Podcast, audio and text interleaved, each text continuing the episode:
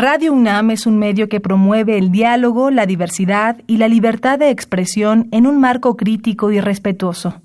Los comentarios expresados a lo largo de su programación reflejan la opinión de quien los emite, mas no de la radiodifusora.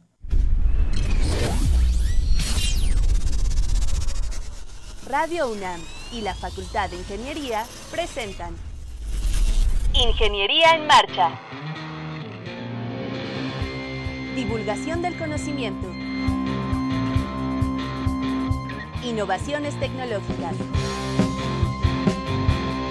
Investigación en ingeniería. Y cultura. Acompáñanos. Esto es Ingeniería en Marcha.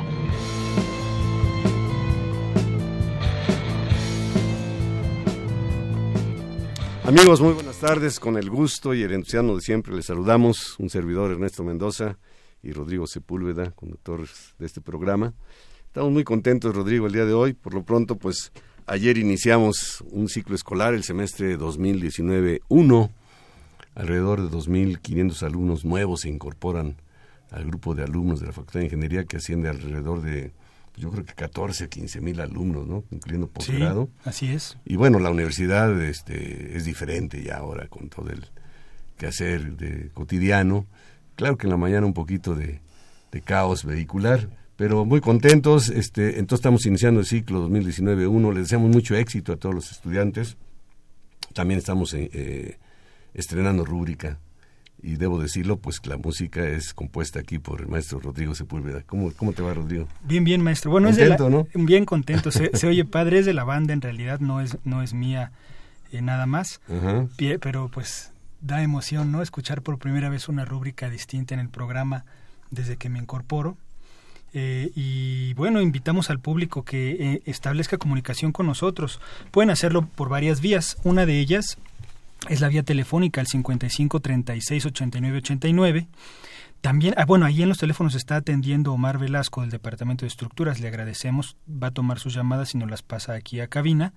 También lo pueden hacer vía Facebook. Sandra Corona está bien lista con los pulgares este, prestos para, para responder sus comentarios. Y también pueden hacerlo por la página del programa que es www.enmarcha.unam.mx. Ahí pueden descargar el programa posteriormente en formato podcast eh, y pueden ver el archivo que, de los programas anteriores para que puedan eh, escucharnos por otra vía. Así es, Rodrigo, pues este martes 7 de agosto estaremos hablando eh, en esta cabina sobre computación, sus alcances, los avances, la computación cuántica, la robótica, la influencia en nuestra vida cotidiana, entre otros aspectos. Así es que le invitamos a que se quede con nosotros, no se vaya y acompáñenos. Estás en Ingeniería en Marcha, el programa radiofónico de la Facultad de Ingeniería. Si deseas escuchar el podcast del día de hoy y los de programas anteriores o descargar el manual de autoconstrucción, entra a nuestra página www.enmarcha.unam.mx.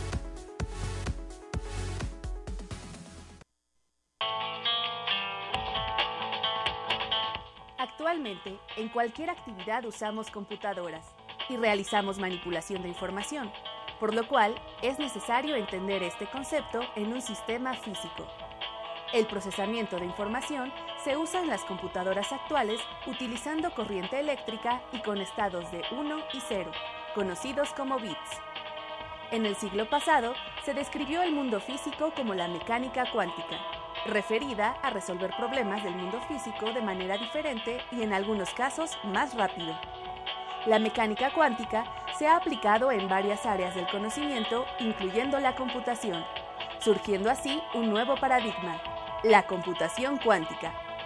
Las computadoras cuánticas no reemplazarán a las computadoras clásicas, serán complementos mucho más poderosos y potentes que revolucionarán la cantidad de operaciones, el almacenamiento de información y la seguridad informática. Bien, pues ya escuchó usted esta cápsula que elaboraron ahí en la Coordinación de Comunicación y tenemos a tres profesores de la Facultad de Ingeniería invitados para hablarse de computadoras y particularmente de este tema de cómputo cuántico. Nos acompañan aquí en la cabina el ingeniero Juan Carreón. Juan, bienvenido, buenas tardes. Buenas tardes. Qué gusto, qué gusto verte aquí con nosotros. Igualmente. Está también el maestro Alejandro Velázquez Mena, él es jefe del Departamento de Computación precisamente ahí en la facultad. Maestro, bienvenido. Muchas gracias. Buenas, tardes. Y el doctor Eduardo Espinosa. Eduardo, qué gusto saludarte también Muchas gracias, igualmente es un gusto estar aquí. Pues por dónde le entramos, un poquito de historia, ¿qué les parece un poquito de historia para ubicarnos? Yo me recuerdo de las computadoras para de los ochentas, quizá de los principios, este, cuando eh, a la oficina llegó la primera computadora, un monitorcito chiquitito en blanco y negro con su tecladito, y era una maravilla para nosotros.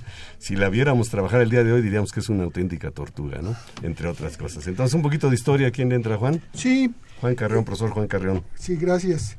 Eh, los antecedentes de esa computadora que tú mencionas están siglos atrás, incluso con Pascal, con Leibniz, eh, y realmente eh, fue en el siglo XIX que Babbage y Ada Lovelace la desarrollaron. Primero se desarrollaron los programas y después el hardware, o sea, la propia computadora.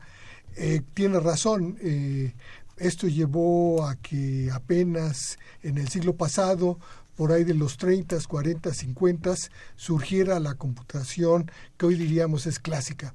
La computación cuántica realmente surgió a principios del siglo pasado cuando se desarrolla la física cuántica.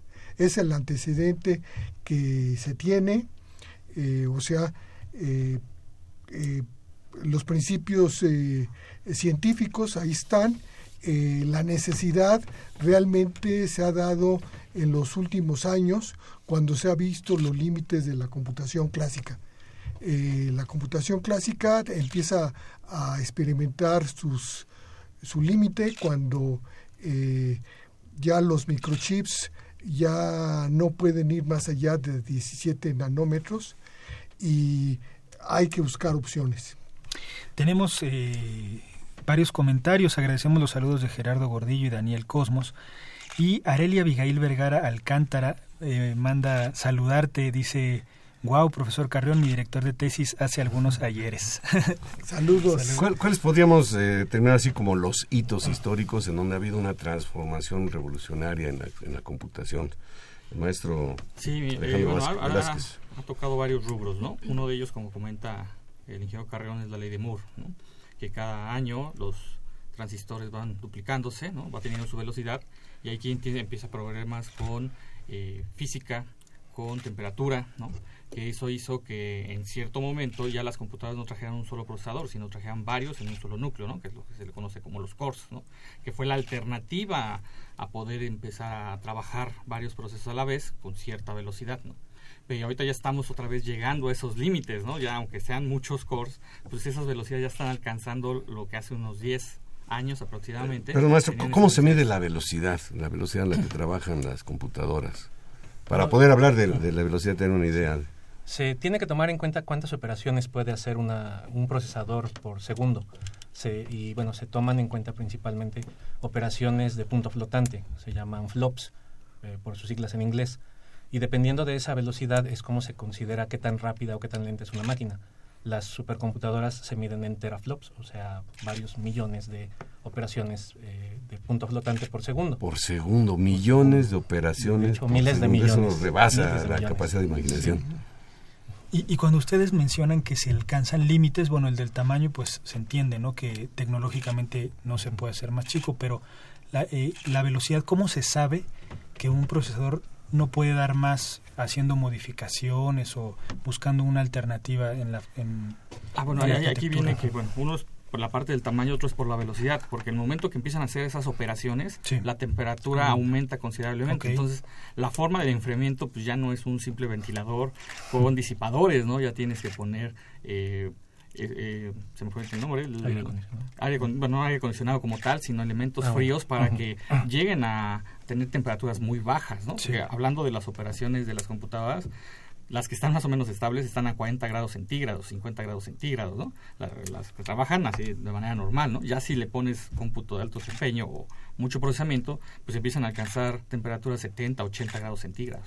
Claro. Es como cuando uno está estudiando y ya se te va a quemar el cerebro, ¿no? Sí, más o menos. Más o menos De hecho, hubo un par de problemas que hasta salieron en las noticias, que celulares se encendieron Y, ah, y laptops también se prendieron era por eso, porque ya los procesadores iban tan rápido que se sobrecalentaban y los sistemas de enfriamiento no, no eran suficientemente buenos. Bueno, hacemos aquí un pequeño paréntesis para dar un consejo a nuestro auditorio. ¿Qué, recomiendan ustedes para las computadoras ponerse un ventilador adicional? Yo he visto unas plataformitas, cuando menos yo tengo una, en donde la enciendo y empiezan a trabajar los ventiladores.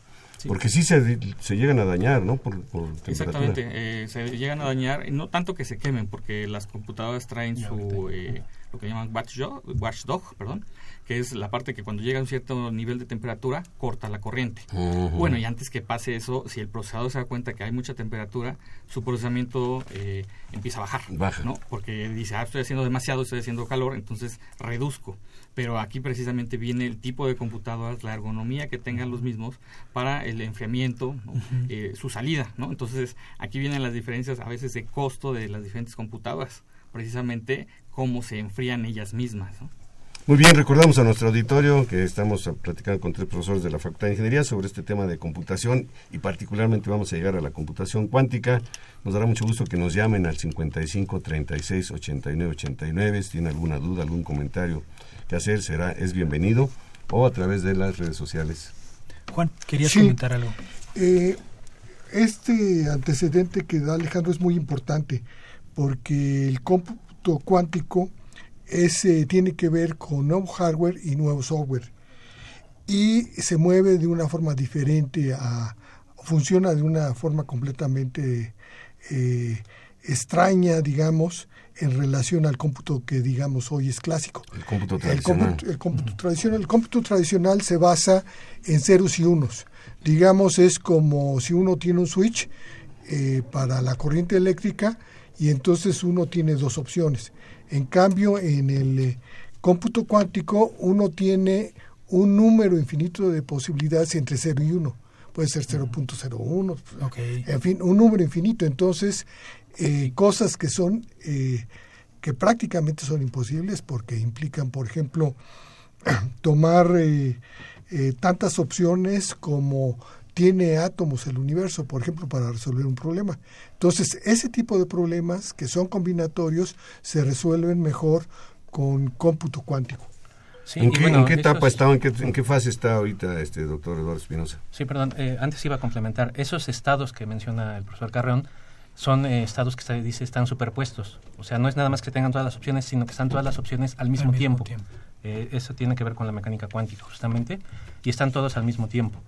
¿En dónde estamos? es un poco difícil de responder. Eh, ahorita se supone que IBM, y digo se supone porque yo no la he visto, tiene una computadora cuántica de 50 qubits, lo cual es demasiado. pero todavía no está accesible a todo el mundo. O sea, está accesible a investigadores propios del IBM. Apenas vino hace un mes, más o menos, mes y medio. Vino, vinieron a, proponernos que colaboremos con ellos usando esta, esta computadora cuántica de 50 qubits, que es una cantidad descomunal de, procesamiento. Es lo que yo iba a preguntar, o sea, comparado contra lo tradicional, ¿qué significa ese 50? Eh, digamos un carro de los 20 pues que va a 40 por hora contra lo eh, que puede ir a 400. aquí, ¿en qué estriba ese cambio? 50 qubits, eh, tengo aquí el cálculo, corresponde a más o menos 10, 16 eh, petabytes es el nombre, pero es, no sé, 18 por 10 a la 15 bits, bits tradicionales. O sea, pues son 15 ceros después de un número 18 de bits para poder simular esta computadora de 50 qubits. es algo descomunal. Sí, no. Eh, las computadoras actuales andan en los terabytes, que son eh, órdenes de un millón menor de, cantidad de bits que pueden almacenar en, cada segundo. Entonces está, si es que es cierto, está, está muy, muy por encima. Todavía está en proceso de pruebas, todavía no sabemos bien si, si realmente funciona. Eso nos dijeron los de IBM, pero no lo hemos podido probar. Lo que sí es que ya está disponible para cualquier persona que esté interesada una de 15 qubits, ¿no? Me parece, de 15 qubits, que se pueden hacer ahí experimentos pequeños y esa sí está abierta al público. En la página de IBM se puede consultar, bueno, se busca IBM cómputo cuántico y cualquiera interesado podría empezar a programar ahí un poquito. ¿Cómo podemos entender esto de que los estados estén al mismo tiempo? Porque digamos un 1 y un 0 está más o menos fácil, ¿no? Comprendido o apagado. ¿Y cómo podemos entender y qué, qué implicaría para construir tanto la parte física como los programas, algo que puede estar todo al mismo tiempo. ¿Cómo funciona eso? Sí, el, lo que sucede es de que es, funciona con la física de partículas. Entonces típicamente es contraintuitivo. Uno le cuesta trabajo imaginar, ¿no? Que no solamente es eh, un número infinito de posibilidades, porque es infinito el número de, opciones entre 0 y 1, sino que se da, como dice Eduardo, se da simultáneamente. Entonces uno dice, caray, ¿cómo es esto, no? Entonces, eh, estas cosas que son difíciles, que a los científicos que trabajan les cuesta trabajo eh, operar con ellos. Curiosamente, para los ingenieros, desde la perspectiva de la ingeniería, sí se puede operar, sí se puede funcionar. Tiene problemas eh, técnicos enormes. Por ejemplo, para que funcionen, tiene que estos qubits tienen que estar más o menos cercanos al cero absoluto. O sea, una un eh, frío que no existe en, ningún lugar del universo, súper, súper frío, son superconductores y a pesar de eso es inestable. Eh, no, no es un modelo determinístico, es un modelo probabilístico. Entonces, eh, igual que las elecciones, dicen, bueno, más o menos yo creo que va a ganar fulanito. Y a lo mejor muchas veces tienen un error terrible, pero la mayoría de las veces, como hemos visto, pues este tipo de cálculos con base en probabilidades sí funcionan. El, ah, perdón, el, ejemplo ahí clásico, ahora llamamos clásico de la mecánica cuántica, lo cual es muy extraño, ¿no? Porque como un ejemplo clásico de mecánica cuántica es el gato de Schrödinger, que todos lo conocen, bueno, no todos, pero cualquiera que le entra un poquito, el gato de Schrödinger, que está vivo y muerto al mismo tiempo, es un experimento mental que diseñó Erwin Schrödinger en los 30 y él decía que tenía un gato dentro de una caja y en esa caja está un eh, elemento que decae de forma natural, es radioactivo, y una vez que un eh, detector de Geiger siente que hay algo que está decayendo, rompe un, eh, un recipiente que tiene veneno. Y entonces mientras que nosotros no veamos, el gato está vivo y muerto al mismo tiempo. Y una vez que abrimos la caja ya sabemos en qué estado está realmente. Ese es el ejemplo más clásico de esta Eso superposición. ¿Cómo se llama el experimento de quién? El gato de Schrödinger. El gato de Schrödinger. y es un eh, ejemplo clásico de mecánica cuántica. Francisco Ochoa eh, nos pregunta, él eh, va a asistir a la feria universitarios para adquirir un equipo y qué, qué, cuál es adecuado para hacer cálculo estructural, qué capacidades, si lo pueden asesorar en ese en este aspecto. es una pregunta muy común cuando uno va a comprar una máquina, ve, bueno, en las tiendas que las venden una gran cantidad de, de, marcas, de tamaños, de modelos, ¿cuál será la buena? Bueno, ahí lo que tiene que verificar primero es la parte de software, ¿no? O sea, él habla de cálculo estructural, ¿qué software va a utilizar? A partir del software te va a dar requerimientos de hardware. O sea, ¿cuánto es el mínimo? Ahí te comenta el mínimo, pero le tienes que aumentar por todas las aplicaciones que vas a instalarle aparte de ella, ¿no? Eh, bueno, casi siempre en disco duro no es tanto porque generalmente trae más almacenamiento que memoria RAM y tiene que checar la parte de tarjeta video, ¿no? Que son los GPUs. Eh, con esos tres elementos podría eh, él ver cuál es su mejor opción. Ahorita las computadoras comerciales, de, qué, están manejando? ¿Memoria RAM o o, en disco duro? ¿Qué, pues mínimo están en 8, eh, 8 gigas en RAM, ¿no? Eh, ya en disco duro, si es este estado sólido, pues mínimo son 128, porque ahí el problema es si aumentan a 256, o, bueno, 512 y ese precio se vuelve exponencial, no es tan lineal como el disco de estado mecánico. Se le va muy eh, cara a la computadora. Sí, se va muy, muy, muy hay unos que son híbridos, ¿no? Híbridos, hay otros que son... ¿Sigue habiendo ese nivel de obsolescencia rapidísimo en las computadoras? Compro una computadora y sale con que la próxima semana hay una nueva en el mercado sí, mayor. Sí, eso sí, sigue siendo veloz el cambio. Sí, en, un par de, en, dos años ya una computadora. ¿Qué, va a traer esto de la computación cuántica? ¿Qué, en qué va a revolucionar el mundo de la computación y la vida del ser humano? Porque dijimos al principio vamos a hablar de la influencia en nuestra vida cotidiana. Sí, ahorita se aplica mucho en problemas científicos. Los astrónomos, los biólogos, los químicos que tienen eh, grandes problemas de combinar opciones, eh, pueden utilizar el cómputo cuántico y digamos que ahorita eh, con una computadora clásica un problema normal que es por ejemplo encontrar la mejor ruta entre dos puntos cuando se incrementan las opciones se van incrementando poco a poco, no se siente. Pero hay un momento en que una más ya es enormemente cara, otra más ya es muy larga y otra ya es imposible saber si la máquina está trabajando resolviendo el problema o ya se trabó. Entonces, este tipo de problemas en el cómputo cuántico, cuando se incrementa una opción más, eh, contradictoriamente es más rápido la solución, porque la computadora cuántica simula todas las opciones al mismo tiempo. El problema es seleccionar cuál es la opción correcta. Y ahí, eh, como no es un modelo determinístico, es un problema probabilístico, eh, hay un problema enorme no solamente del ambiente de la computadora que es súper frío, sino que cualquier cosa genera eh, problemas de, ruido. De ruido. Entonces, como es probabilístico, pues se busca que el, que el error se reduzca a si es de 30 que se reduzca a 10, si es de 10 que se reduzca a 1. Eh, la meta es de que eh, ya computadoras más adelante, digamos en 2025 o 2030, tengan un nivel de ruido de 0.1%. Ese es el problema de estas computadoras. Hay un comentario de Juan Antonio Lara de Cruz, le manda saludos. Inge. Muchas gracias. Eh, tengo una duda. ¿Qué, pasa? Digamos, esta exigencia de cada vez mayor procesamiento, que por ejemplo ahorita está muy claro, ¿no? Que se utiliza para experimentos científicos, para algunas cosas muy especializadas, una computadora cuántica. Cuando llegue la parte que se utilice para lo doméstico, para lo cotidiano, ¿qué tanto es eh, una necesidad de utilización y qué tanto es una eh, como un camino que, que, que, está inducido, ¿no? Lo digo por esto, por ejemplo, un procesador de texto.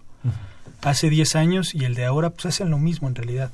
O sea, no hay, uno como usuario no tiene mayores beneficios, uno le pone negritas, le pone... Y, pero los requerimientos de ese, de ese paquete de software son muchísimo mayores ¿Por qué sucede esto? Digamos, esto ¿se va como forzando a que cada vez se requieran más recursos o, por qué se va haciendo cada vez más complejo el software? Eh, bueno, ahí quiero aclarar un punto. No, no parece que la computación cuántica se vaya a llevar, al menos en el futuro cercano, a los hogares. eso no, no está ni siquiera planteado. Porque hay otro problema que no hemos mencionado y es justamente que por estos errores que se tienen ahorita en los qubits, que no parece, no hemos encontrado, la verdad, un modelo, una forma de eliminarlos, no tenemos algo que es bien importante en las computadoras actuales, que es la memoria RAM. O sea, si tú quieres hacer un proceso en memoria en tu casa, necesitas memoria RAM. Una computadora cuántica, hasta ahorita no existe algo que se llame, eh, perdón, memoria RAM cuántica o algo así. Ya se han pensado algunos modelos, pero mientras sigue existiendo este problema del ruido por un lado y por otro lado algo que se llama decaimiento, eh, esos dos problemas, mientras no se solucionen, no parece que haya forma de tener memoria RAM cuántica. Ahora, si eso llega a suceder, chistosamente, digo chistosamente, la primera aplicación que ganaría serían los videojuegos, porque ya se podrían tener modelos del mundo real, entrecomillado, dentro de una simulación. Claro. Porque estarías simulando el mundo cuántico con una computadora cuántica, que es la idea original que, por cierto, se la debemos a Richard Feynman, que es simular el, el universo a nivel cuántico con un, él lo llama así, simulador cuántico universal. Entonces, mientras no tengamos una forma de retroalimentar, porque eso es lo que hace una memoria RAM, retroalimenta al programa para estar pudiendo repetir cierto proceso. mientras no tengamos eso, aplicaciones domésticas no, no parece que sean la opción. Entonces, por el momento ni siquiera se vislumbra. Tal vez, como dice Juan, en 2025 30 tal vez ya se haya podido resolver el problema y ahí sí se podría empezar a, a pensar. Pero ahorita no, ni siquiera está eh, planteado el llevarlo a, los, a, las, a las casas. O sea, no sé, un eh, procesador de textos cuántico no, no, se ha pensado. Y es muy probable que no, lleva, no vaya hacia allá, porque esto es muchísimo más poderoso para hacer algo tan mundano, si quieres ponerlo entre comillados. Entonces, los modelos de computación más bien tendrán a ser híbridos que siga estando la computación convencional que es electrónica para las operaciones, para operaciones de casa sencillas, el procesador de textos por supuesto y para procesamiento que requiere resolver problemas que son muy complicados y que una computadora actual no puede ahí sí mandar a llamar a la parte cuántica. Entonces los modelos en general van a ser híbridos. No la va a sustituir pues Sí, son problemas eh, intrínsecamente muy difíciles, que ahorita tradicionalmente se resuelven con supercómputo. Sí, con computación distribuida y la parte Aquí Alejandro sabe mucho al respecto. Sí. Pues, bueno, hemos venido en otras ocasiones, ¿no? Y precisamente la parte de, investigación lo que hace es que quieren modelar. Y al momento de hacer toda esa parte de modelado, pues de, eh, manejan 30, 40, 60 variables y las tienen que estar modificando. Entonces, al momento que eso lo quieres pasar a representación de bits, pues ya no da. O esa, o esa variable que dices, tiene muchas condiciones a la vez, pues tienes que aumentar esa cantidad de bits y eso al momento de sacar ese procesamiento exiges tanta cantidad de cómputo, ¿no? Entonces, cuando llega la computación cuántica, ya no tienes que tener tantas representaciones, porque precisamente la parte de cómputo cuántico te lo está dando, ¿no? Todas esas representaciones al mismo tiempo. Entonces, esos, esos problemas se resuelven en ese momento. Sí, se habla de la supremacía cuántica, para ver qué tanto se va avanzando en esto. O sea, eh, como dice muy bien Alejandro, cuando ciertos problemas no se pueden resolver en mi computadora, pues hay gente que tiene, hay centros de cómputo que tienen supercómputo, etcétera. Eh, la supremacía cuántica es cuando típicamente los problemas que no se pueden resolver en estas supercomputadoras eh, sí se puedan resolver por default eh, en el cómputo cuántico. Que ese límite, perdón, se movió, o sea, originalmente hace cinco años se pensaba que era 50 qubits, pero justo en IBM simularon un problema que requería 50 qubits en un cómputo clásico. Entonces ya se movió a los 60 qubits. No sabemos si en otros 5 años a lo mejor otra vez se pueda y se vaya aumentando esa supremacía cuántica. Si Google lo que busca, Google, eh, es eh, de una vez para ahorrarse broncas, está construyendo una computadora de 72 qubits. Pero el problema del ambiente, o sea, por ejemplo, una computadora cuántica es muy rara, ¿no? Si uno la oye, por ejemplo, aquí tengo una grabación, este, pues suena más bien como como un motor raro. ¿no? A ver si la podemos ver ahorita, porque yo tenía aquí esta pregunta precisamente. Eh, eh, ¿La apariencia de la computadora, de la arquitectura, es similar a las actuales o tienden a ser más pequeñas o al contrario muy grandotas? Porque hablaron ustedes de la historia, yo me acuerdo, yo dije de los ochentas, pero desde antes había unos cuartos especiales con aire acondicionado, unos aparatos que parecían refrigeradores y demás, y ahora pues tenemos unas computadoras chiquitas muy, muy poderosas. Es, es muy paradójico, porque justamente la idea nace de Richard Feynman, como decía, porque él estaba pensando y decía, ¿cómo es posible que para simular algo tan pequeño como dos átomos interactuando necesitemos una computadora del tamaño del sótano del edificio, ¿no? Como era en la época. Entonces él decía, no, debe existir un modelo que nos permita simularlo y que no requiera tanto. Ahora, el, procesador cuántico es extremadamente pequeño. El problema es que hay que llevarlo al cero absoluto prácticamente y se necesita una máquina que es del tamaño de un sótano para enfriarlos. Entonces eh, es como paradójico. El procesador en sí es muy pequeño, pero el aparato que se necesita para, crear el ambiente, es muy grande. Entonces todavía estamos pasa con las computadoras, o sea, si tú empiezas a aumentarle la velocidad, ¿no? Necesitas más enfriamiento que la propia computadora. Sí. Como tal. Y nada más contestando de la parte de la procesador de textos, ¿no? ¿Qué ha pasado? Inicialmente, pues nada más hacías letritas y, ¿no? Mayúsculas y minúsculas.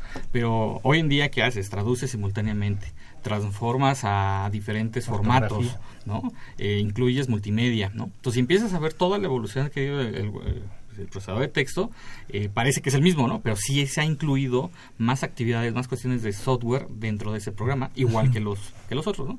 Y bueno, también eso lo va llevando con los sistemas operativos, porque si los sistemas operativos eh, le van agregando mayores adiciones, pues esa es la parte base, ¿no? Entonces las, las partes superiores, ¿no? Van a necesitar más eh, software y hardware porque alguien se lo está demandando. Claro. cuando uno, digamos, utiliza la, la, compu como una herramienta, ¿no? Quiere saber cuánto es uno más uno y te dice que es dos.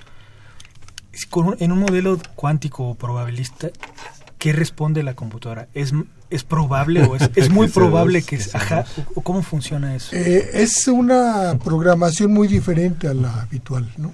Aunque se programa con estas herramientas que les gustan mucho a los ingenieros que están aquí a mi lado, no Python y cosas por el estilo, este es muy difícil plantear el problema. O sea, hay que ser muy bueno para ingeniero de software, pero también pensar un poco diferente, como dicen, pensar fuera de la caja. O sea, siempre el, el problema en ingeniería de software es el primer problema y más difícil es cuál es el problema, ¿no? La definición del la problema. definición del problema, un problema típico de ingeniería. Entonces, eso se da todavía más con más dificultad. Entonces, como que hay que pensar fuera de la caja para eh, que se le ocurra a uno cómo hacer la programación. Y luego eh, uno representa eh, a través de datos que puede digerir la máquina el problema.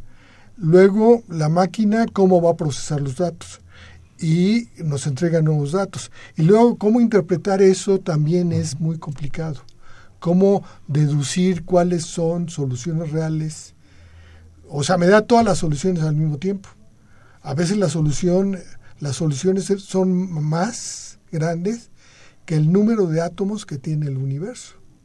Entonces, ¿cómo selecciono de ahí? Hay, hay una bronca, ¿no? Sí, Hay una bronca que, que, entonces cuesta trabajo, ¿no? uno puede en su computadora casera eh, meterse a lugares de Google, a lugares de Microsoft eh, y hacer simulaciones. Incluso hay juegos muy sencillos que le permiten darse una idea de cómo funciona esto. Eh, o sea, a través de simulación, como dice Alejandro, se puede uno acercar bastante. Pero ya realmente entrar al problema, por ejemplo, nuestros amigos de astronomía con los que hicimos hace poco un evento. Este, un tercio, por decir algo, es averiguar sobre la masa oscura del universo. Sé que lo estoy diciendo muy mal, si me están oyendo, perdón de antemano. Otro tercio es ver la estructura de las galaxias. Y otro tercio de lo que hacen es cómputo. Porque si no desarrollan el cómputo no pueden ver nada. Claro. No hacen nada. Entonces, este, por eso inicialmente la gente de química, con problemas de cómo encontrar una bacteria que se coma el plástico en el, en el, en el océano, es muy importante. Para ese tipo de problemas ahorita es donde va a rendir más el cómputo cuántico. Y yo creo que de aquí a 2050 eh, pero todos necesitamos saber. Que suena lejos, pero suena lejos. el programa decíamos ya estamos a 7 de agosto y se ha ido como un suspiro, ¿no? Entonces los años pasan también volando. ¿Cómo suena una computadora cuántica? A ver si aquí rápidamente. Ahí trae el ingeniero Juan Carrión en su celular el sonido dice como una máquina grandota, ¿no? Como una...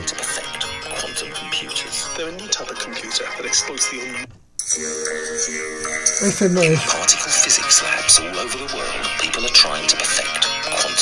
El ruido que en el fondo es. No, ahorita que yo Hace poco salió por ahí el sonido del sol, ¿no?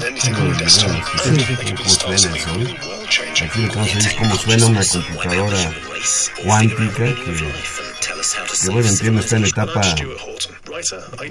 digamos que experimental todavía, pero que no, no. No, no sabe, no sé. No, no, no encuentro exactamente. Bueno, eh, para terminar, porque nos está comiendo el tiempo, algún comentario adicional que quieran hacer y sobre todo también recomendarnos y recomendar a nuestro público alguna bibliografía donde puedan un poquito ahondar, desde el punto de vista no tanto de meterse al, pues a la cuestión de desarrollo tecnológico, sino para saber un poquito más de este asunto.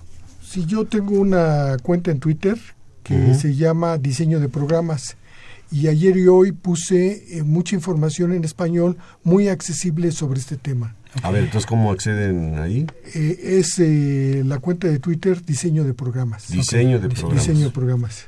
Y Eduardo tiene este, referencias muy interesantes. estoy pensando, justo hay una serie de conferencias, se llaman, sobre computación que dio Richard Feynman, pero no me acuerdo si ahí toca el tema de computación cuántica o se queda un poco antes. Pero digo, para entrar a la parte computacional, es, es creo que es bueno. Sí requiere un poco de conocimientos técnicos altos, hay que decirlo, pero me parece que sí llega ahí a algo de computación cuántica al final de los temas. Muy bien. Maestro Alejandro Velázquez, ¿algún comentario final? Y bueno, podemos tocar, eh, antes de entrar a computación cuántica, que es un poquito complicado, podemos ver la parte de criptografía cuántica, ¿no? Precisamente ahí cuando manejan la codificación de enviar los datos, eh, manejan pocos, pocas señales, ¿no? entonces a partir de ello eh, manejan los estados precisamente de los electrones que si por alguna razón se altera, ¿no? Eh, pues ya no sirve, ya la comunicación fue comprometida. Entonces, en baja escala, ¿no? Podrían entender ahí el concepto de la parte mecánica cuántica con el cómputo cuántico. Entendiendo ese concepto, ya leyendo lo demás, ya podrían acercarse más a la computación cuántica. Ok. A través de Facebook, Dacius nos manda mensaje para Alejandro. Dice, con todo. Muy bien, pues muchas gracias, muchas gracias a nuestros invitados, ingeniero Juan Carlos, sobre esta ilustración que nos han dado acerca de la computación cuántica. Nos deja muchas dudas, por supuesto, pero sí nos deja eh, claro que hay mucho que avanzar todavía y que se va a llegar seguramente. No sé hasta dónde podemos llegar, pero el ser humano tiene una capacidad tremenda para inventar cosas. Muy amables, muchas, gracias, por estar aquí. Gracias. gracias. La Asamblea de Generaciones de la Facultad de Ingeniería organiza su Gran Noche Mexicana, que se llevará a cabo el sábado 8 de septiembre en el Colegio de Ingenieros Civiles. Más información en Twitter, arroba AGFI UNAM. Acompáñanos y diviértete.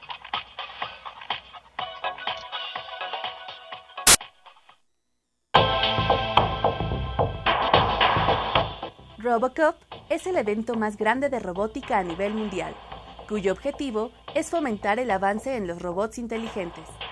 En su pasada edición realizada en Montreal, Canadá, el equipo Pumas de la Facultad de Ingeniería, representantes de la UNAM, obtuvieron el segundo lugar con la robot Justina en la categoría de robots de servicio, Robocop.home OPL, y otro segundo sitio con el robot Takeshi en Robocop.home DSPL Toyota. Estamos ya de regreso, gracias por continuar con nosotros. Recuerde que en el teléfono está por ahí Omar Velasco, que viene del Departamento de Estructuras, está atendiendo su llamado. El teléfono 55 36 89 89 o por Facebook también nos pueden contactar. Sí, muchas gracias por comunicarse. Eh, Sandra está bien atenta, aquí nos está pasando todas, todos sus comentarios. Eh, ahora está con nosotros en cabina Jesús Hernández Coyotzi. ¿Cómo estás, Jesús? Muchas gracias, buenos días ya. Buen día. Y Julio César Martínez Castillo. Julio. Hola, ¿qué tal? Buen día. Bienvenidos. Ustedes nos, nos van a hablar de algo que ya escuchamos en la cápsula, una competencia bien interesante en la que la facultad pues siempre ha hecho buen papel, siempre nos esforzamos al máximo y, y, ustedes nos, van, nos, nos, traen un poco de noticias sobre eso. Sí. Bueno, eh, la competencia, como bien decía la cápsula, se llama Robocop Participamos en el Laboratorio de Biorrobótica de la Facultad de Ingeniería. Estamos conformados por varios alumnos de licenciatura, maestría y posgrado. ¿A qué categoría nos eh, participamos? Es la categoría at home.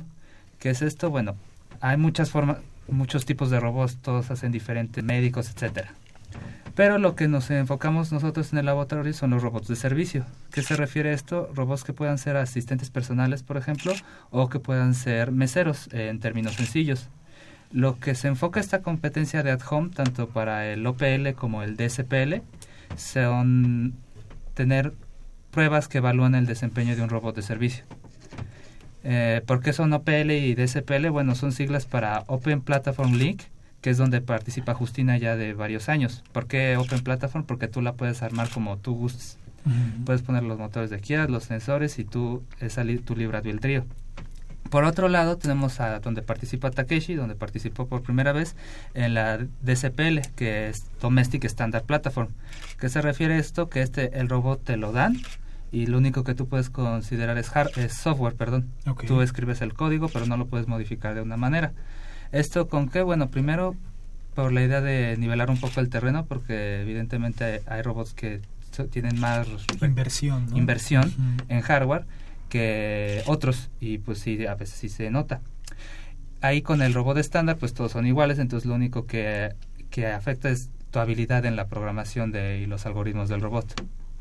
Oye, eh, Jesús, ¿qué es el Robocop? Platícanos un poco para nuestro auditorio. Pues entendemos que es una competencia, pero ¿quiénes participan? ¿Cuál es el ambiente que rodea esto? ¿La importancia del evento? Eh, bueno, Robocop ya lleva varios años en sus inicios se pensaba una un solo tipo de competencia, ¿no? Que son los robots jugadores de fútbol. Querían, bueno, todavía tienen la idea de que en un par de años se pueda jugar un robot contra un equipo profesional y que gane. De ahí dijeron, bueno, hay otra vez un montón de tipos de robots, ¿qué tal si hacemos otra competencia para los robots de servicio, que es en nuestra área, o los robots de desastres, o los ah, también robots de jugadores, pero no humanoides, o sea, pequeños carritos, o robots industriales. Entonces, son un montón de diferentes disciplinas de la robótica que se reúnen para competir, a probar sus algoritmos, a probar su hardware, entre otras cosas. ¿Quién participa? Bueno, son varios diferentes institutos, universidades de todo el mundo. Hay competidores desde Japón, estamos nosotros de México, estamos, hay españoles, hay europeos, hay alguna vez hubo un equipo de Brasil, me parece. Y bueno, también en esta última edición que fue en Montreal apareció el equipo de la de varias universidades de O sea, alrededor de cuántos participantes? De acuerdo a la estadística oficial de la Robocop, son como 55 equipos en diferentes categorías. O sea, lo pregunto porque quiero destacar que ustedes obtienen un segundo lugar en ese, en ese marco, ¿no? Son 50 equipos, diferentes países de todo el mundo, y pues realmente es un gran logro. Sí, la verdad tuvimos un muy buen desempeño este año, en especial el robot estándar, Takeshi, eh, ese robot nos, nos, fue como un préstamo de parte de Toyota, como un convenio de cooperación, y nos llegó en febrero. Entonces la competencia fue en junio, ¿verdad? Sí, fue este a mediados de junio, exactamente por el 24 de junio. Tuvieron que ponerse a programar como y, Sí, este, fue este parte del equipo de Jesús que ya tenían más o menos el software de Justina entonces lo que se quería hacer es replicar todo, todo el código, toda la programación, todos los algoritmos, implantarlos dentro del robot de eh, Esto quiere decir, eh, Julio César, que todo lo que sabe, sabe hacer Justina eh, lo va a saber hacer Takeshi. sí, es lo que básicamente se quiere demostrar. robots que, que, ustedes han llevado a competencia. Sí, y pues tuvimos muy bien desempeño, digo, un segundo lugar en la primera vez. El equipo que ganó el primer lugar ha tenido el robot creo que de cinco años y tienen tres para hacer pruebas al mismo tiempo. Nosotros nomás tenemos uno. Oigan, ¿y qué tipo de tareas se le, se le dan en la competencia al, robot? Bueno, Aquí atención, ¿eh? porque si es un robot de servicio, pues vamos tomando nota. Bueno, son varias pruebas que ponen durante la competencia y todo. Entonces, lo que se busca es que realice varias tareas básicas. Por ejemplo, que estén varias personas en un cuarto. Entonces, el robot tiene que identificar personas y de entre esas personas, mujeres, hombres, niños, ancianos, personas que a lo mejor estén en alguna posición, acostadas, o que tengan este alguna un objeto como este aretes o anteojos. Otra prueba que es de las muy este concurridas en el Robocop es de que cualquier robot, bueno, el robot que está participando está dentro de la casa y entonces tiene que hacer varias tareas tareas como, no sé, encuentra algún objeto que sea un alimento, alguna bebida, y se la tenga que llevar a alguna persona dentro de la habitación o incluso a la misma persona que le está pidiendo la orden. Todo este, simulando así como un robot doméstico. Sí. Y eso es, eh, el robot lo hace de manera autónoma, me refiero a que ustedes lo programan, el programa lo trae adentro, ustedes ya no se meten y hace las instrucciones solo el robot o ustedes lo controlan durante la competencia? No, de hecho en la competencia es lo que te piden, que tu robot sea autónomo y ya este... ¿La comunicación es verbal? Verbal, sí. Este, los comandos que tú le des tienen que ser verbal. Ok. Por ejemplo, esas personas que están ahí, si le pides que les sirva un refresco, alguna cosa, ¿es capaz de hacerlo o todavía no se llega a ese grado? No, sí, ese de hecho es una de las tareas básicas que se piden dentro de la competencia que por ejemplo el refresco puede estar en algún lugar de la casa, entonces tenga que ir el robot justamente hasta el lugar donde se le dijo. Sirve el refresco. Y buscar el, bueno, tomar el... lleva simplemente. Ah, llevarlo. Hasta ahorita lo lleva porque aunque no, muchas cosas que nos parecen a nosotros muy sencillas e intuitivas son de hecho bastante complicadas para un robot. En especial porque Justina tiene brazos relativamente similares a una persona, relativamente, pero Takeshi no. Entonces sí hay varias cosas que simplemente no tiene la geometría para hacerlo de forma sencilla. Pero va a llegar un momento en el cual le digas, a ver, mira, él le sirves un refresco de manzana, el otro quiere toronja y, el otro de piña, ¿no? Va a elegir, hacia allá va la, la, robótica. ¿Qué tiempo dura la prueba? Este, en, la, prueba individual en la que participa, en este caso participó Takeshi. Ah, bueno, son te dan alrededor de 10 a 20 minutos dependiendo de la prueba, son varias. Y bueno, es por tiempo, ¿no? Entonces te dice, te van a dar ciertos comandos en esa prueba en particular y los tienes que ejecutar. Y pues si los terminas bien y pues si no, pues se acaba el tiempo y es por puntaje.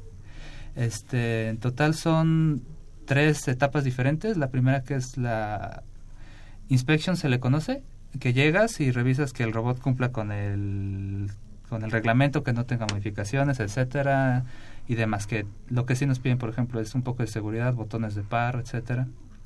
La segunda ya es, bueno, comandos sencillos, como dijo mi compañero, que va a traer algo, que sigue las personas, que más o menos sepa quién es quién. Y bueno, las pruebas más complicadas, lo que se conocen con el third stage, así se le conoce en la competencia, se pone, está en un restaurante y este no es un restaurante simulado, sino literalmente fuimos a un restaurante que estaba en la sede y nos los prestaron tantito para hacer ahí la prueba. Literalmente es el robot, llega una persona, le mueve la mano, el robot tiene que ir, pedirle su orden e irse a surtir a la cocina. Sí, por ejemplo, en ese, interesante. por ejemplo, en ese tipo de pruebas, sí lo que se busca es que en el restaurante pues sí se simule un ambiente real, ¿no? O sea, para ver cómo comporta cómo se comporta el robot y si es este lo más capaz para simular a un humano que te está brindando un servicio, ¿no? Eh, ¿Qué tan lejos estamos de que ya esté en nuestra vida cotidiana, por ejemplo, encontrar un restaurante o lo que decías, ¿no? Porque supongo que ustedes vieron las otras competencias aunque no participaran un equipo de fútbol que le gane a un humano a un equipo humano. Qué tan lejos estamos de eso pues sobre todo hay algunas cuestiones que no no están tan perfecta la programación. No hemos llegado como a ese nivel de que sofisticación, sofisticación para que un robot no tenga algún fallo en mitad de una prueba. Entonces eh, llegan a haber algunos problemillas en cuestión de programación o que no concuerda o que, por ejemplo, alguna pieza se llega a descomponer. A la paridad humana sí pueden estar a varios años, ¿no? A mucha gente que trabaja, trabajamos en tecnología nos gusta decir, no, en 10 años, ¿por qué? Porque en 10 años a lo mejor sí pasa y si no pasa ya todo el mundo se, olvidó que Nadie se acordó que lo dijiste. Bien, recordamos a nuestro auditorio, está usted sintonizando Ingeniería en Marcha, si nos acaba de sintonizar, estamos platicando con Jesús Hernández y Julio César Martínez, alumnos de la Facultad de Ingeniería, ganadores del segundo lugar en la Robocop en Montreal, único equipo iberoamericano seleccionado en el World Robot Summit de octubre de 2018. Platíquenos de esta nueva competencia que ya tienen en puerta. Bueno, sí, ya la tenemos encima, básicamente. Es de nuevo una iniciativa, me parece, de el gobierno japonés para mm, eh, desarrollo de robótica, ¿no? En esta prueba, donde también tiene varias categorías, ¿no? Tiene robots de rescate, robots de... Hay una categoría muy interesante que es un robot que atiende una tienda de autoservicio, como mm. la gente que va acomodando y limpiando y todo lo demás. Hay algunos de limpieza, ¿no? Que algunos vinieron a platicar aquí, que la playa va levantando todo lo que la gente tira. Sí, y a la que vamos a participar nosotros es de nuevo un robot de servicio. Aquí hay dos diferencias principales. Primero, nomás vamos a competir con el robot que nos prestaron el estándar por cuestiones de que así es la competencia, ¿no? Todos van a competir con el mismo robot. Y segunda, vamos a hacer algo muy interesante que es la primera vez que tenemos un robot simulado.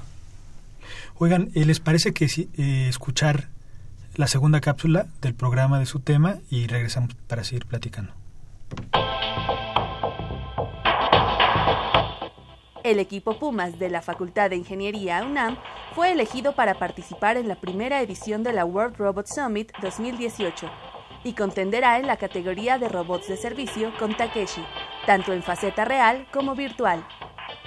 Los méritos en el desarrollo, aplicación y prueba de algoritmos, así como el desempeño en certámenes mundiales de la especialidad como la Robocop, otorgaron el pase a este evento de máximo nivel que tendrá lugar en Tokio, Japón, del 17 al 21 de octubre. Estamos de regreso y eh, le recordamos el número telefónico 55 36 89 89. ¿Qué nuevo reto es para ustedes el ir a Japón y participar en este World Robot Summit? Ya en octubre, muy pronto. Sí, muy pronto. Como les decía, una de las cosas más interesantes es que va a haber una categoría de robots simulados.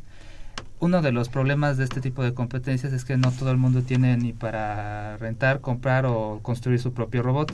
Entonces, que se te permita un simulador que tenga prestaciones muy similares al robot y que te permite hacer simulaciones muy bueno tanto para investigación como para meter equipos que pueden ser muy buenos pero que no tienen tanto financiamiento. Sí. Y aprovechando que tenían esto, se les ocurrió, está muy de moda esto de realidad virtual, realidad aumentada. Entonces una de las pruebas interesantes en la parte del robot simulado es que usando estos headsets de realidad aumentada, tú tienes que interactuar con el robot virtual. Claro. La principal diferencia que yo veo eh, en esta competencia comparada con el Robocop es que se pretende que haya más interacción humano-máquina. En el Robocop es más bien en el robot, dile que te traiga tu refresco y te lo va a traer. Aquí es, dile dónde está el refresco, tal vez apuntándoselo con la mano y que vaya y que te lo traiga. Ok. ¿Y, el, y la forma de programar este robot en el simulador es similar eh, como meterían el código a, los robots, digamos, físicos o, cambia la forma de hacerlo?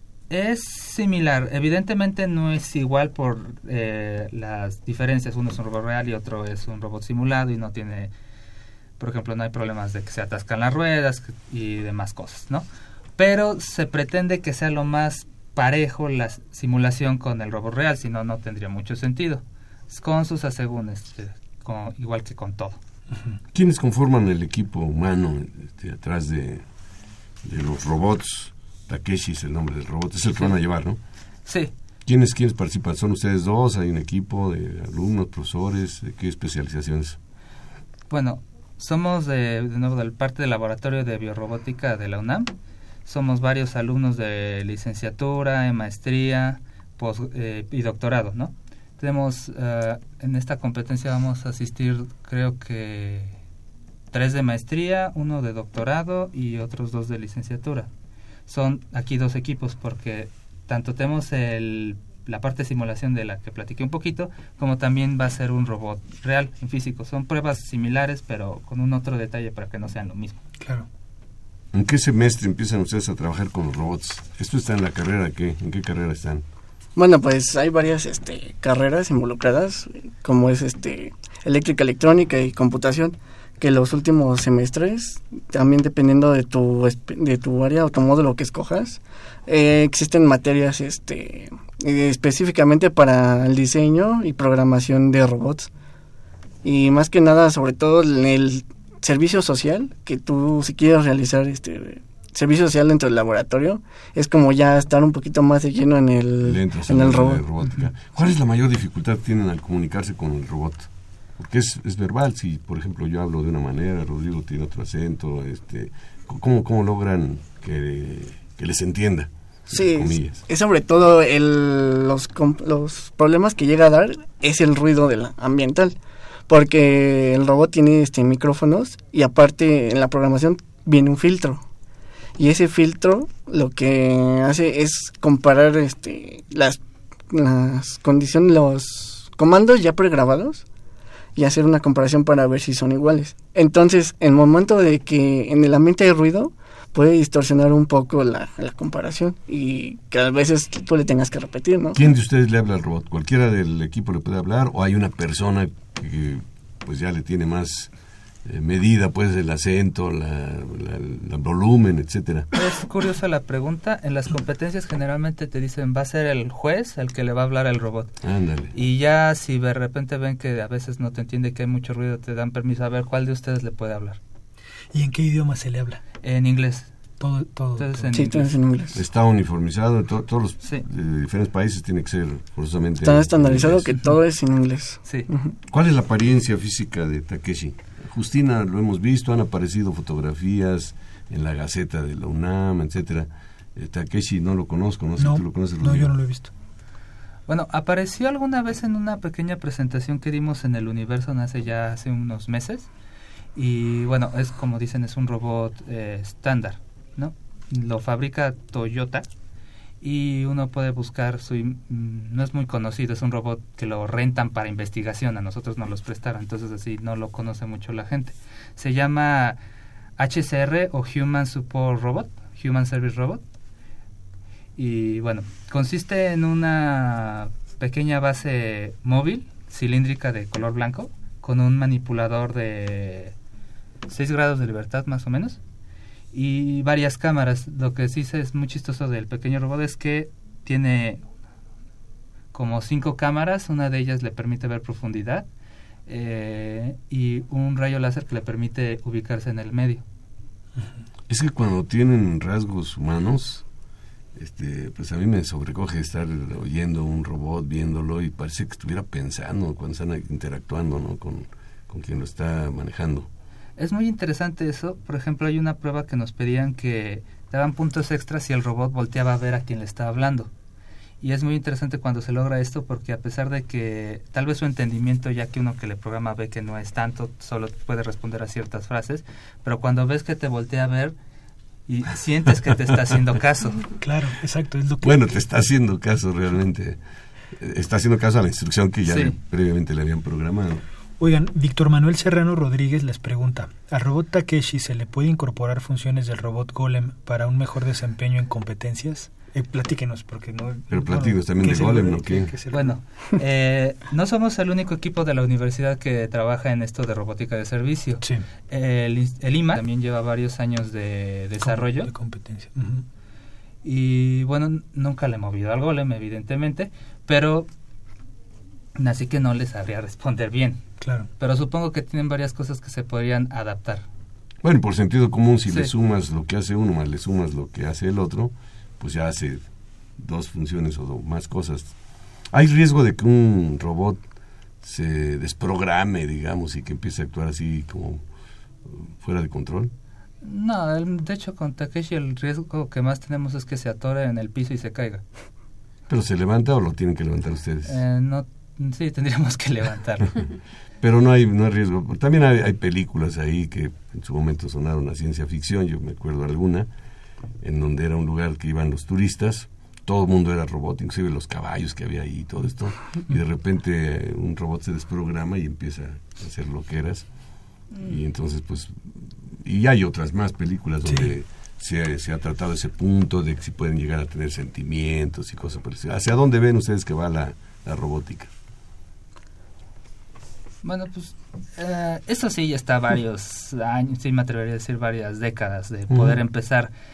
Todavía los robots que tenemos en estos no se da para decir, bueno, piensa, no piensa, siente. Todavía estamos a varias décadas de poder empezar a tener esa conversación, pero como la idea cultural de un robot es anterior a la idea de un robot físico que ya hicieron, eso estimuló el imaginario cultural como les comento, lo más peligroso que puede hacer ni cualquiera de nuestros robots es tropezarse contigo. ¿Qué pasa en la competencia, por ejemplo, si un robot le da una instrucción y de camino se cae? ¿no? ¿Se, baja, se bajan puntos o, o sea, se le atribuye al, al programa eh, que le da la orden o a la condición física y, ahí no pasa nada? No, bueno, se consideran como obstáculos de, de alcance externo, porque a lo mejor las limitaciones físicas son lo que hace que, por ejemplo, que el robot no llegue a pasar, justamente porque la limitación física es una barda y la barda está un poquito más este larga, ¿no? Y el robot se encuentra acá. Entonces, ya es más que nada son limitaciones físicas, no ya son no son propias del robot. Se tenemos tanto penalizaciones por chocar con objetos y si de plano tenemos falla fuerte se nos da dos intentos de volver a aprender al robot, pero sin detener el, el reloj. Ok. Bueno, ¿la competencia va siendo eh, tipo eliminatorio o simplemente se suman puntos? Es decir, ¿ustedes se enfrentaron contra algún equipo o hacen su demostración, por llamarle de alguna manera, y les van sumando los puntos? ¿Cómo es la competencia? Bueno, están las, empiezan las competencias y van entrando los equipos, eh, depende de la etapa en la que se encuentren, ¿no? Por ejemplo, ponen algún orden aleatorio y uno tras otro de los robots van haciendo sus pruebas hasta que acaben, hasta que les dan su cierto tiempo.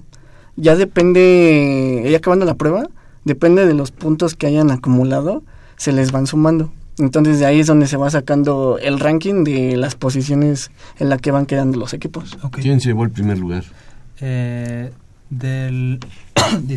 la categoría de at De home, bueno, en OPL fue la Fueron los Homers del, no creo del instituto, pero son de, Alemania.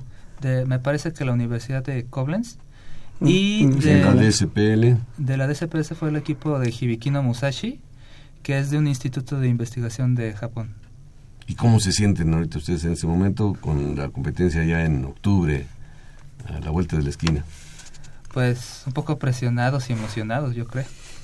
Pero seguramente harán buen papel, ¿no? Están poniendo mucha atención, mucho esmero. Así es que muchas gracias por estar aquí, Rodrigo. Muchas gracias. Ya se acabó el tiempo. Se acabó el tiempo. Este, agradecemos la participación de Jesús Hernández, por supuesto, de Julio César Martínez Castillo, ganadores de este segundo lugar de Robocop. Le agradecemos también a usted que nos sintonizó, que nos pase todos los martes.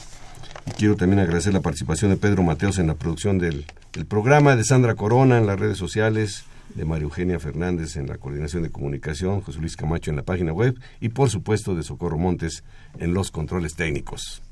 Le invitamos a que continúen disfrutando de la programación musical que Radio UNAM tiene para todos ustedes. Hasta pronto.